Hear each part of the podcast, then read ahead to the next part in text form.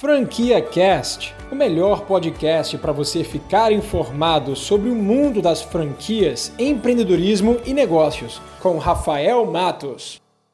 Olha, o home office já é uma realidade. Mesmo antes do coronavírus, boa parte da população aqui no Brasil já trabalhava de casa. Dados do IBGE apontam que em 2018, somente aqui no Brasil, mais de 3,8 milhões de brasileiros trabalhavam nesse formato. E se você me acompanha por aqui há bastante tempo, você sabe que eu falo muito sobre franquias home-based, que já formataram o seu modelo de negócio para que os franqueados trabalhem de casa, sem precisar abrir um escritório, uma loja nada nesse sentido. São mais de 500 marcas no Brasil que são associadas à ABF que oferecem essa possibilidade no mercado de um modelo de franquia home-based. Mas em um momento tão turbulento quanto esse, muitas pessoas não estão conseguindo trabalhar de casa de forma produtiva. Mas o mais importante é ter em mente que não existe uma receita de bolo. O que vai funcionar para você, talvez não funcione para outras pessoas. Mas se esse é seu primeiro contato com o modelo home office, então ó, fica ligado porque eu tenho certeza que esses seis erros que muita gente comete vão te ajudar a você ser mais produtivo e estar tá em casa podendo trabalhar e conciliar sua vida de forma muito mais fácil. Bom, o primeiro erro de todos é você não criar o seu próprio espaço de trabalho. É muito importante que você tenha o seu cantinho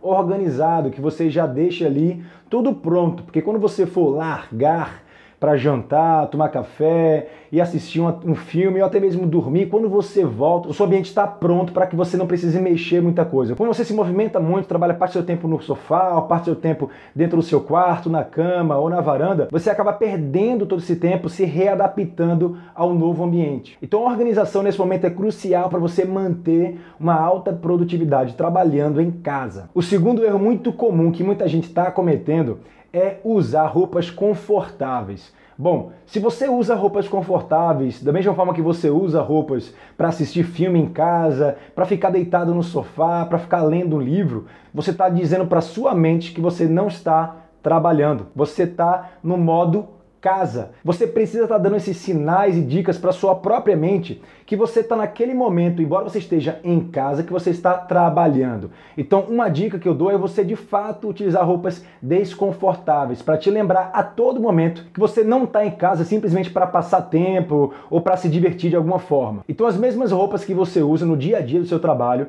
você pode vestir quando você estiver em casa sem problema nenhum. Se você não fizer isso, você muito provavelmente vai cair na armadilha de pegar um controle remoto, ligar a televisão, começar a se distrair de certa forma, depois sentar no sofá e quando você vê já passou horas que você esqueceu que você tinha que trabalhar e você está em casa fazendo outra coisa. O terceiro erro, e na minha opinião mais importante de todos, é que você não utilize a cadeira da sua sala de jantar ou a poltrona que você tem em casa para você simplesmente descansar, porque não são cadeiras ergométricas para você passar várias horas do seu dia sentado. Muito provavelmente, se você estiver utilizando uma dessas cadeiras, no final de uma semana inteira de trabalho, você vai estar tá com muitas dores nas costas, no pescoço, ou até mesmo com tendinite aqui nos pulsos e no antebraço. Isso de fato acontece porque você não está numa postura confortável, então muito provavelmente você está forçando demais algumas musculaturas do seu corpo que não vão fazer bem para a sua saúde. O quarto erro que eu vejo muita gente cometer, inclusive pessoas da minha equipe, é simplesmente pelo fato de estar em casa não manter contato ativo com o resto da empresa, com a sua equipe. Se você é membro de uma equipe, trabalha dentro de um departamento, é muito importante que você constantemente mantenha contato com seus pares. É muito sugerido que vocês criem uma rotina diária de um check-in. O check-in é uma reunião de 15 minutos que você vai entrar numa, numa sala de conferência e você vai encontrar os seus pares, as pessoas que trabalham com você, e você rapidamente vai atualizar essas pessoas do que você fez na, no dia anterior e do que você está fazendo agora. Dessa forma, você mantém a comunicação dentro da sua equipe e mantém as pessoas proativas. Tem um programa que, inclusive, eu acabei de conhecer, ele é muito conhecido no universo dos gamers, ele é chamado de Discord. Discord, ele é basicamente salas de reuniões virtuais que estão sempre ligadas e que você, fazendo parte de uma empresa, você pode entrar em salas de reuniões de diversos departamentos que estão rolando ali conversas e reuniões simultâneas paralelas. Então você pode entrar numa dessas salas, ficar trabalhando normalmente quando alguém quiser falar alguma coisa, simplesmente ativa o microfone, começa a se comunicar com as pessoas que estão em casa, escutando, né, no fone de ouvido e trabalhando ao mesmo tempo. E aí a comunicação passa a ser muito mais fluida, muito melhor do que fazer ligações paralelas, né, individuais e também mensagens de áudio no WhatsApp. Em quinto lugar, o que você não deve fazer, independentemente se você estiver em casa ou no escritório, é trabalhar sem pausas. Trabalhar por mais de uma hora sem tirar a bunda da cadeira fazendo a mesma atividade não é produtivo, mim. O método Pomodoro já é bastante conhecido. O que, que ele diz? Quebra a sua rotina diária, as suas, atividades diárias em atividades de 15 em 15 minutos. E dentro desse intervalo, você vai parar para se levantar, para tomar um gole d'água, para ir no banheiro. Né? Você vai dar aí um intervalo de 3 a 5 minutos dentro desses dentro desses intervalos, tá? Para você voltar a trabalhar com muito mais energia e vigor. E vá preenchendo as atividades dentro da sua agenda. Olha, em sexto lugar, o que eu queria te dizer é que você não deve cair na armadilha de ficar alimentando pensamentos negativos de você trabalhar em casa. Eu sei que se você não era habituado, não é fácil essa nova, esse novo cenário, essa nova adaptação. Se você tem familiares em casa, crianças,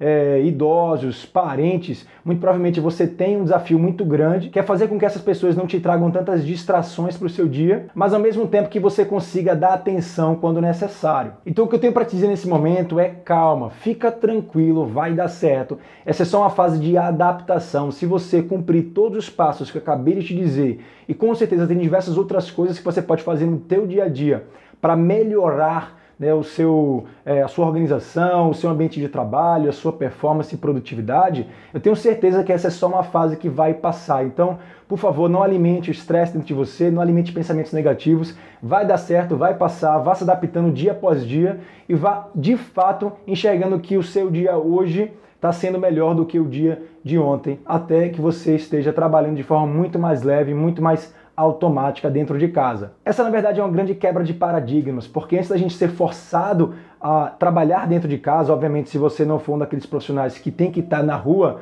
né, ajudando a civilização, a comunidade de forma geral a passar por esse momento né, de forma mais fácil possível, muito provavelmente você nem imaginaria que seria possível tantas empresas serem administradas, tocarem o seu dia a dia, é, com seus funcionários todos trabalhando de casa. Então, de fato, para nós empreendedores, é, e para a comunidade em geral, é um desafio gigantesco. Eu acredito muito que quando todo esse momento passar, muita gente vai cair na real que trabalhar de casa, na verdade, é muito positivo. Você pode até aumentar a sua performance porque você não vai ter aquele desgaste né, de translado de casa para o trabalho. Muita gente passa horas só nesse translado.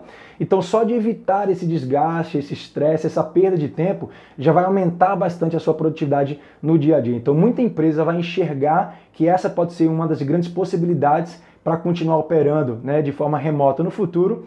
E esse é só o começo, eu acredito muito nisso. Você acabou de ouvir o Franquia Cast com Rafael Matos, o podcast que deixa você informado sobre o mundo das franquias, empreendedorismo e negócios.